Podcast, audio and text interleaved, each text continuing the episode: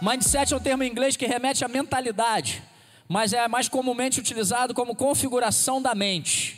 Se a sua mente fosse um celular ou computador, o mindset seria o sistema operacional dela, amém? Deu para entender a comparação? Isso quer dizer que o mindset que determina como as suas ações vão funcionar nas diferentes áreas da tua vida. E por mais que você possa não acreditar nisso, existem estudos e evidências científicas e neurocientíficas a respeito disso, que vão abasar, embasar essas informações, perdão. Uma das principais referências nessa área é a professora e psicóloga e pesquisadora também da Universidade de Stanford, nos Estados Unidos, Carol Dweck. Em seu livro Mindset, a nova psicologia do sucesso, ela nos mostra que existem basicamente dois tipos de mindset.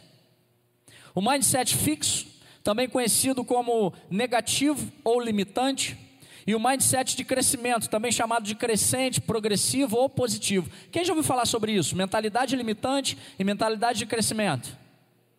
Já melhorou, viu? Mindset fixo, para você entender, e depois você vai entender onde a gente quer chegar. A gente não, o Espírito Santo. O mindset fixo está bem evidente nas pessoas que acreditam que as coisas são do jeito que são e ponto. Você conhece alguém assim? Não vou perguntar se tem alguém aqui assim, né?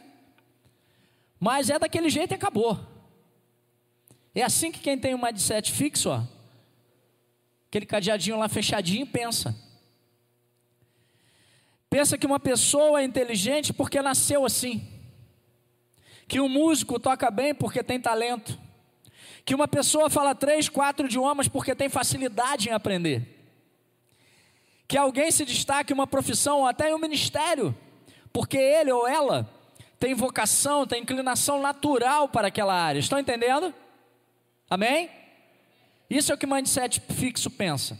Ou seja, é uma maneira, um jeito de pensar que atribui um sucesso ou um fracasso em qualquer área da vida, ok? Familiar, profissional, espiritual, financeira, seja ela qual for. Mas atribui esse sucesso ou fracasso do indivíduo ao acaso ou aos seus talentos e qualidades naturais, e não ao esforço de cada indivíduo, ao querer, à vontade. Além disso, essa pessoa que possui esse mindset fixo, limitante. Essa pessoa limita seu crescimento pessoal, profissional e até espiritual. Pois mantém-se em uma zona de conforto de que nada vai mudar e não depende do meu esforço, da minha vontade ou da minha dedicação. Elas colocam uma forma criada em sua mente pelo seu mindset fixo. E ela se torna uma pessoa conformada na forma com a sua situação atual. Imagine que uma pessoa tente aprender violão, por exemplo. Eu dei o um exemplo aqui do pastor Alberto. Vou usar ele de novo, eu gosto. Ele merece. Vamos supor que o pastor Alberto resolva aprender violão, porque ele já desistiu de cantar para a honra e glória do Senhor Jesus. E aí, ele nunca pegou no instrumento, no violão. E depois de apenas uma aula, um diazinho, uma horinha de aula, ele fez lá uma notinha ré e trastejou demais, não soou legal, a corda bateu ali o dedinho dele, né? Frágil, coitado. Não conseguiu apertar bem as cordas. E aí, depois de apenas uma aula, estando ainda longe de conseguir tocar perfeitamente, o pastor Alberto desiste. Ele fala: esse negócio não é para mim. Eu estou perdendo meu tempo. Eu não vou conseguir. Esse é o mindset fixo. Quantos entenderam? Digo amém. Já o mindset de crescimento é o oposto. Quem desenvolve esse mindset acredita que as habilidades podem ser aprendidas e desenvolvidas ao longo do tempo, por meio da vontade, do esforço e de dedicação, do querer também. E que temperamentos, estilo de vida e traços da personalidade também podem e devem ser transformados e ou controlados, se necessário. Esse mindset, ou maneira de pensar, lhe permite enxergar obstáculos e desafios como oportunidades de aprendizado e crescimento, e não como fatores limitantes. Amém? Ou seja, quem pensa assim defende que a inteligência, os dotes musicais, físicos ou artísticos e qualquer outra qualidade ou habilidade dependem também do empenho e vontade, não somente de talento nato, vocação ou chamado. Essa atitude mental oferece a liberdade necessária para a busca de novas soluções e até da autossuperação, em qualquer área da tua vida.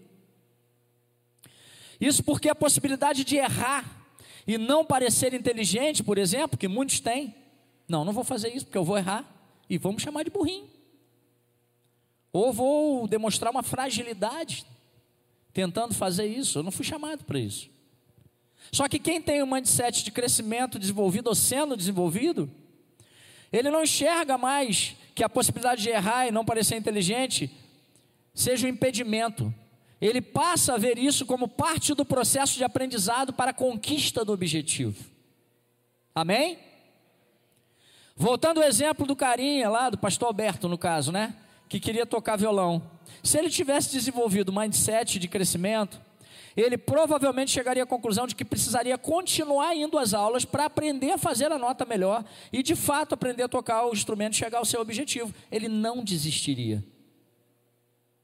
Ele poderia aprender. Talvez ele não fosse tão longe quanto aquele que tem um talento nato, mas ele ia se desenvolver. Amém?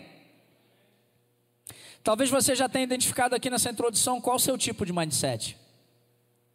E eu não vou pedir para você levantar a mão aí e se identificar, não, fica tranquilo. Mas talvez você já tenha identificado com a sua mentalidade atual, como você tem pensado sobre algumas áreas da tua vida. Ou talvez você esteja se perguntando também, pô pastor, por que, que o senhor está falando sobre isso? E aí eu tenho algumas notícias para você nessa noite. A primeira é que se você identificou que seu mindset é fixo ou negativo, ou limitante, não se desespere, pois o mindset de crescimento pode ser desenvolvido em você. E a boa notícia é que quando você o desenvolve em uma das áreas da tua vida, automaticamente você afeta outras áreas positivamente também. A outra notícia é que a Bíblia, a palavra de Deus, está recheada de instruções para podermos desenvolver constantemente a nossa mente e para termos a mente de Cristo. Quantos creem nisso? Digam amém. A Bíblia já nos ensina centenas de anos antes de qualquer pesquisa científica ou neurocientífica sobre mindset, a deixarmos nossas crenças limitantes para trás e a reprogramarmos nossas mentes para que possamos avançar e vivermos tudo o que Deus tem para nós. Ela ensina isso. Está acessível para qualquer um de nós. Ela nos ensina a desenvolvermos um mindset crescente, onde seremos transformados constantemente, segundo a vontade de Deus, de glória em glória. E se Deus já está falando com você aí, eu queria que você, de fato, começasse a olhar para algumas áreas da tua vida familiar, espiritual, profissional, financeira, qualquer área, mas principalmente do relacionamento com Ele e procurasse fazer uma autoanálise, como você tem se comportado a nível de mentalidade com Deus? Você tem entendido que você chegou até aqui, daqui você não passa porque é isso aí mesmo e tá bom? Você não se considera capaz de avançar? Ou você entende que você tem um chamado potencial para crescer com Deus a cada dia de glória em glória? É hora de você deixar para trás tudo que tem tentado te frear te parar e reprogramar sua mente para viver a boa, perfeita e agradável vontade de Deus para a tua vida. Tem pessoas estagnadas, paradas, cometendo os mesmos erros do passado, nos relacionamentos, nas finanças e principalmente na vida com Deus, ministerial, espiritual, chegando a lugar nenhum ou com o sentimento de que não estão avançando em diversas áreas da sua vida, como eu falei, porque precisam reprogramar sua mente e deixar os fatores limitantes para trás. Quando falamos em mindset, na verdade, estamos falando sobre as características da mente humana que vão determinar os nossos pensamentos, comportamentos e atitudes. E é basicamente disso que Paulo fala e trata nesse texto de Romanos 12, 2. Coloca aí para gente. Pode abrir sua Bíblia e acompanhar por aqui. O apóstolo Paulo fala assim: não se amoldem. No original é não se conformem, não se coloquem em uma forma ao padrão deste mundo. Mundo aqui no original, ele não está falando simplesmente do cosmo. No original ele está falando sobre era, sistema. E quem é o Deus dessa era? Quem? Que a Bíblia fala? Satanás. Não se conformem ao padrão deste mundo, dessa era, mas transformem-se. Transformar-se aqui é metamorfo, que significa transformação de dentro para fora. Essa palavra aparece de novo lá em 2 Coríntios 13, 18. vou falar sobre isso no final, mas grava isso. Transformação de dentro para fora, amém?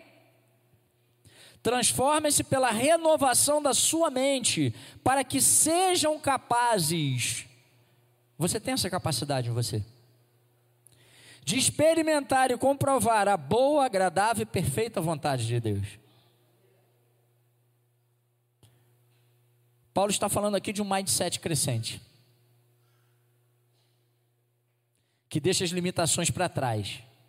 E entende que em Deus pode. Até aquilo que você acha que não pode, em Deus você pode. A vontade de Deus não se separa da pessoa de Deus. E automaticamente da manifestação do poder de Deus. Quando o apóstolo Paulo fala que sejam capazes de experimentar e comprovar a boa, agradável, perfeita vontade de Deus, ele está dizendo que sejam capazes de experimentar a totalidade da intimidade da presença de Deus em sua vida. A vontade de Deus não se separa da pessoa dele. Quando Jesus revelou a vontade de Deus, ele manifestou o Pai. Amém? Jesus é a vontade encarnada e expressa de Deus. Ele é a verdade, o caminho a vida. Ninguém pode ter acesso ao Pai senão por Ele. Quando Jesus nos ensinou a orar, Ele falou sobre a manifestação da vontade de Deus. Ele disse na oração do Pai Nosso: Tua vontade seja feita na terra como é no céu. Uma mente renovada, reprogramada, é capaz de demonstrar e manifestar a vontade de Deus e a presença de Deus. Uma mente renovada, reprogramada, se caracteriza e é reconhecida, primeiro, pela presença do Espírito Santo em seus pensamentos e ações. O quanto o Espírito Santo tem, de fato, de fato, determinado as suas ações influenciado na sua mente, nos seus pensamentos. O quanto você tem deixado ele fazer isso? Se Jesus está em sua vida, se você decidiu um dia caminhar com ele, então o Espírito Santo de Deus habita em você, nos filhos e filhas de Deus. E ele é quem te capacita a pensar como Jesus, a andar como Jesus e a falar como Jesus. E agir como ele. Eu não posso dizer que sou um cristão de verdade, de fato, se eu separo a minha mente da mente de Cristo. Amém? E automaticamente com isso separo meus pensamentos, minhas decisões, minhas vontades, meus desejos dos pensamentos, das vontades, das decisões e dos desejos de Deus para a minha vida. E se você age dessa forma, se você faz essa separação, você pode até dizer que é um simpatizante de Cristo que você acha Jesus legal. Mas você está longe de ser um cristão, um discípulo verdadeiro de Jesus. Um talmidim. Sabe o que eram os talmidins? Os discípulos na cultura judaica eram chamados de talmidim, que no original lá em hebraico quer dizer discípulozinhos, aqueles filhinhos que andam perto. A cultura judaica dizia que um discípulo, quando ele ele tinha que ser discipulado pelo seu mestre. Os talmidins, eles tinham ali entre 12, 14, 16 anos, mais ou menos, começava discipulado já.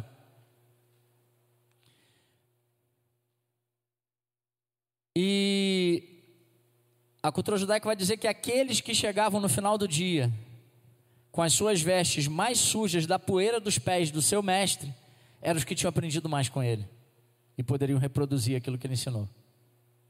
Sabe por quê?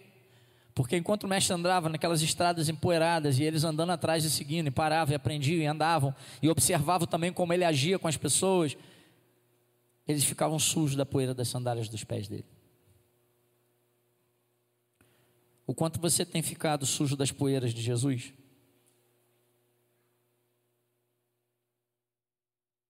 Da nuvem de glória dele? O quanto a presença dele está em sua vida através do Espírito Santo. Não são os sentimentos, os sentimentos que moldam a nossa vida. São as crenças que temos em nossas mentes e as atitudes que tomamos baseados nessas crenças. São os pensamentos em que acreditamos. Se você tem um mindset fixo com crenças limitantes, você vai ser eternamente uma pessoa limitada. A menos que você reconheça isso e decida mudar. E Cristo te oferece a oportunidade de renovar sua mente, segundo os padrões dele, e não os padrões desse mundo. Ele te oferece a oportunidade de desenvolver um mindset de crescimento espiritual constante, juntinho dele, assim como aconteceu com Paulo. Paulo tinha uma ideia fixa de que ao perseguir os cristãos, ao matar os cristãos, ao aprisionar os cristãos, ele estava defendendo o Deus dele. Não era essa a história de Paulo? O Deus dos judeus. E ele tem um encontro com quem? Com quem, gente? Pelo amor de Deus, essa parte da Bíblia vocês sabem, né? Paulo tem encontro com quem? E aí, nesse encontro com Jesus, tudo na vida de Paulo muda. E se você acompanhar a história de Paulo, e você acompanhar as cartas de Paulo, as primeiras cartas que ele escreveu, Tessalonicenses, Colossenses, até as últimas, Filipenses, Romanos, você vai ver uma diferença na maturidade teológica e cristã de Paulo. Até nos relacionamentos. Você vai ver essa diferença, só você ler na ordem cronológica. Amadurecimento, mindset crescente.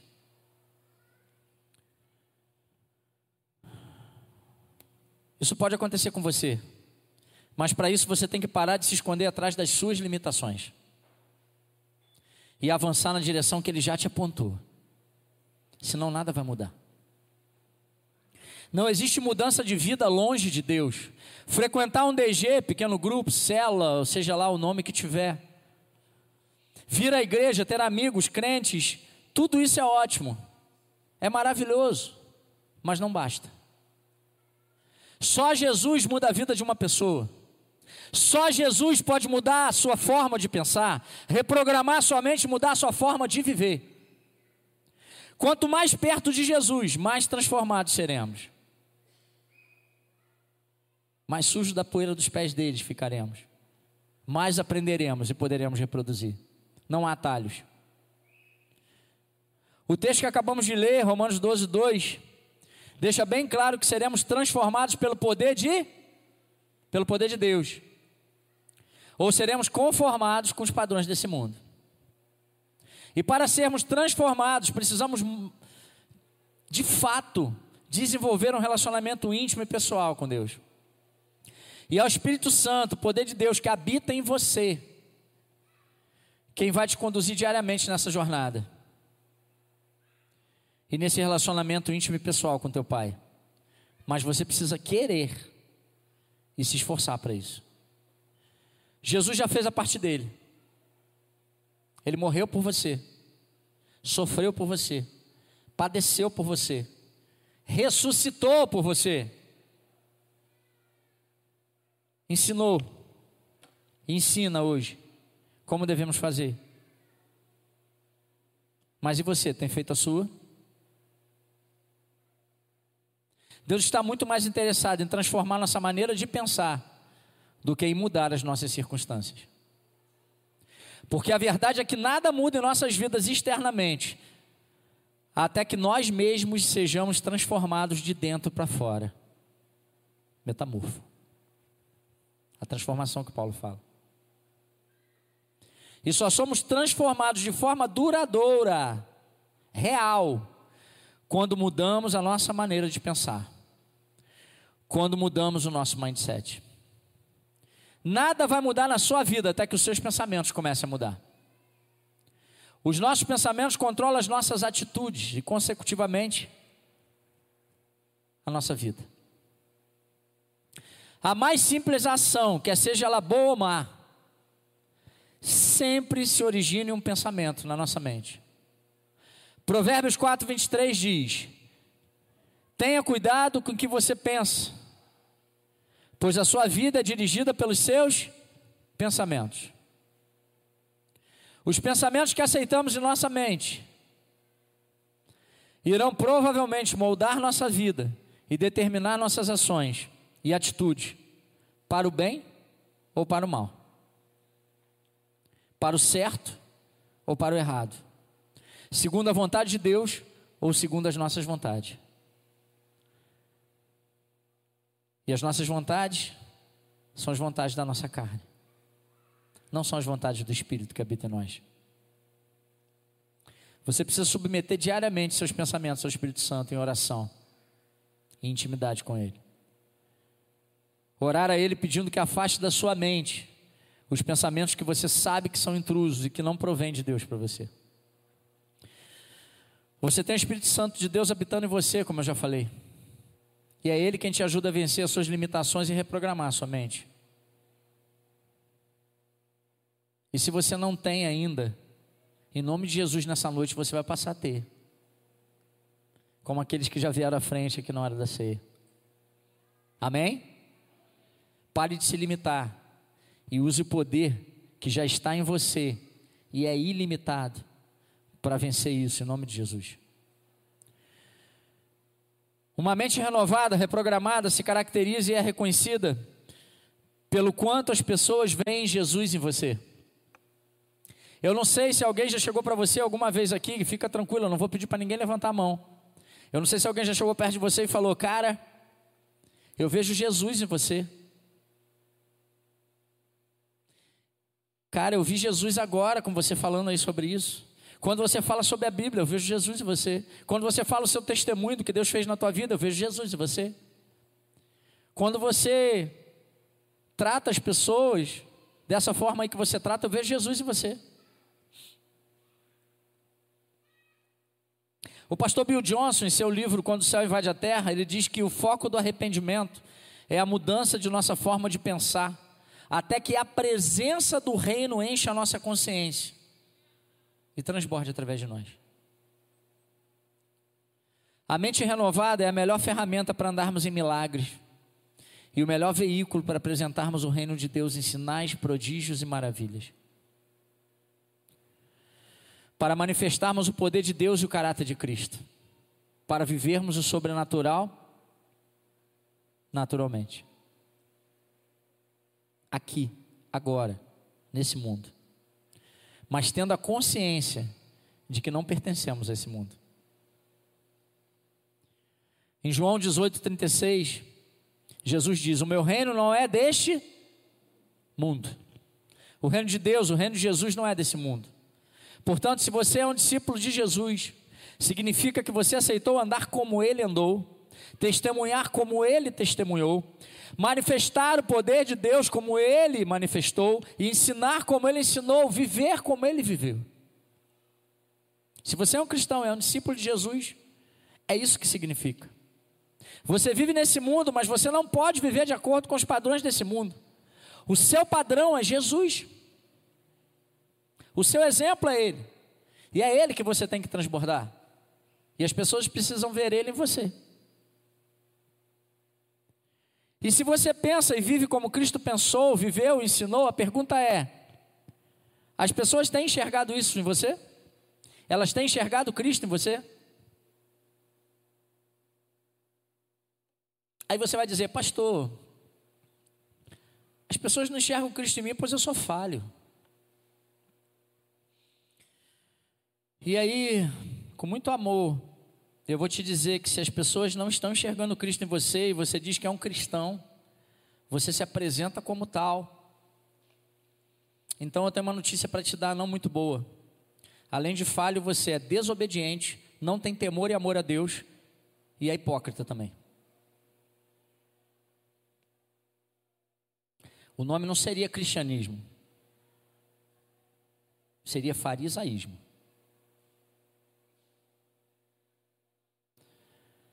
Sim, pois se eu digo ser um cristão, mas não quero andar nem viver como Jesus andou e viveu, não quero amar e nem ensinar as pessoas ao meu redor a viver como um discípulo de Cristo, assim como eu vivo. Não quero amar o meu inimigo, quem me fez mal, e perdoar quantas vezes for necessário, assim como ele ensinou. Eu não quero seguir os exemplos de Cristo e ser exemplo para as pessoas. Se tudo o que Cristo me pediu quando aceitei como Senhor e Salvador foi que eu amasse a Deus acima de todas as coisas e ao próximo como a mim mesmo, e manifestasse o poder e o caráter dele, trazendo o reino à terra. E se eu não estou fazendo isso, como eu posso me apresentar como cristão? Que cara de pau é essa que eu tenho? Que falta de temor é esse? E tudo que ele disse que você tinha que fazer como discípulo dele, vai lá ler Marcos 16, Mateus 5, Mateus 22, Mateus 28. Eu posso falar mais um monte de texto aqui, mas se você ler só esses quatro capítulos aí, você vai ficar feliz. Ou não. Sabe por que muitos de nós não estamos cumprindo isso? Conseguindo fazer essas coisas? Conseguimos, conseguindo andar como o Cristo andou, ensinou e com isso as pessoas enxergarem Jesus e nós e quererem também isso? Não estamos obedecendo porque temos nos escondido atrás das nossas limitações. Mindset fixo. Da nossa falta de tempo, do meu sentimento de incapacidade, das minhas crenças limitantes, do meu pecado de estimação que eu não consigo deixar. A nossa mente é o campo de batalha contra o pecado, contra as crenças limitantes, contra a preguiça, contra o desânimo, contra as limitações que alimentamos. Tudo começa na mente. Todo pecado começa com uma tentação, e toda tentação começa em nossas mentes, nos pensamentos, nos desejos. Muitos afirmam que tentação é algo que vem de fora, que chama atenção, que salta aos olhos. Também pode ser. Mas nada de fora tem o poder de me seduzir se não existir um desejo já dentro de mim. Nada. E Cristo vai dizer que se eu já desejo, eu já pequei. E todo pecado acontece primeiro no pensamento. Inveja, ira, mágoa, desejos, etc. Tudo acontece na mente. Paulo explica isso muito bem em Romanos 7, 22. Dá uma olhadinha aí. Romanos 7, 22 e 23. Ele diz: No íntimo do meu ser, íntimo do meu ser aqui é meu coração, meus sentimentos, minha mente tenho prazer na lei de Deus, nos ensinos de Deus, nos exemplos de Cristo. Mas vejo outra lei atuando nos membros do meu corpo, na minha carne, guerreando contra a lei da minha mente, que é a lei de Deus, tornando-me prisioneiro da lei do pecado que atua em minha carne, em meus membros. Há uma batalha constante sendo travada na sua mente, é isso que Paulo fala aqui. E quem ganhar essa batalha controlará não só a sua mente, mas também a sua vida e as suas ações, sua maneira de pensar e de agir. Mas você tem o poder de escolha nessa batalha, de escolher quem você quer fortalecer para vencer essa guerra. Se você quer fortalecer a sua carne, ou se você quer fortalecer o seu espírito. E você precisa decidir, porque se você não decidir fortalecer o espírito, e não fizer absolutamente nada para isso, então você já decidiu fortalecer a carne. Não tem meio termo. E se já decidiu não, e se já decidiu fortalecer a carne, você já se decidiu não se parecer com Jesus, não ser um discípulo dele. E de fato as pessoas não verão Jesus em você. Em Lucas capítulo 6, versículo 43, Jesus diz: Nenhuma árvore boa dá fruto ruim, nenhuma árvore ruim dá fruto bom. Toda árvore é reconhecida por seus frutos. Em Lucas 6, 46, ele continua: Porque vocês me chamam de Senhor, Senhor e não fazem o que eu digo? Ele pergunta. Eu mostrarei com quem se compara aquele que vem a mim, ouve as minhas palavras, palavras e as pratica. É como um homem que, ao construir uma casa, cavou fundo e colocou os alicerces na rocha. Quando veio a inundação, a torrente deu contra aquela casa, mas não a conseguiu abalar, porque estava bem construída.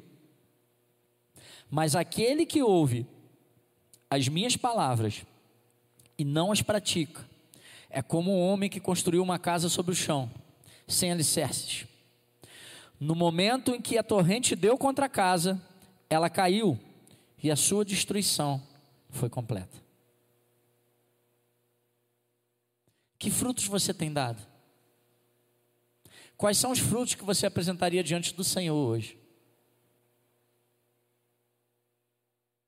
Frutos bons? Segundo a Sua palavra, seus ensinos? frutos ruins ou nenhum fruto. Você tem de fato praticado o que tem aprendido? Com o Espírito Santo? Com Jesus? Com a palavra dele? E aí eu vou falar para você que está aqui na igreja e é membro da Dunamis, ou você que está em casa e também é membro da Dunamis e está assistindo a gente agora, cultuando com a gente. Todos que estão aqui têm acesso ao mesmo aprendizado, ao mesmo discipulado, ao mesmo ensino, às mesmas experiências. A gente tenta proporcionar tudo que Deus traz para a gente, para toda a igreja. Quando vocês fazem lá o gabinete de novos membros, a gente fala para vocês, né? No curso Visão a gente ensina também participar dos DGs, estar participando das capacitações que a igreja traz, dos momentos especiais, dos cultos, servir em pelo menos um ministério, experimentar aquilo que Deus tem feito nesse tempo. As experiências que nós temos com Deus, nós procuramos compartilhar com vocês. Vai ter o seminário de evangelismo aí. Eu esperava sinceramente que essa semana a gente já tivesse aí com umas 70, 80 inscrições para o seminário. Não estamos. Por quê? Porque você não quer viver a experiência que eu, Edilene, Alberto já vivemos? Ou você está se acostumando a pegar o que respinga de quem já viveu? Você não quer ter trabalho.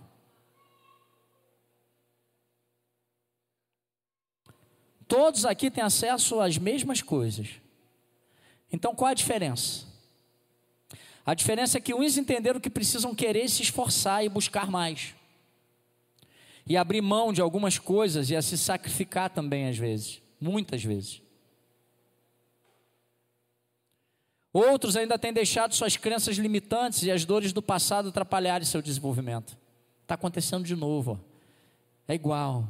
Eu não vou avançar, eu não vou conseguir. Você precisa vencer isso. E um terceiro grupo ainda simplesmente não quer. Não quer. Não quer sacrificar não quer se dedicar, não quer seguir o que é orientado, nem na palavra, nem pelos seus líderes. E por isso meu coração dói. Imagino de Jesus. Que o meu dói só por amar vocês. Imagina daquele que morreu na cruz por você. Mas ainda há tempo para todos. Basta querer.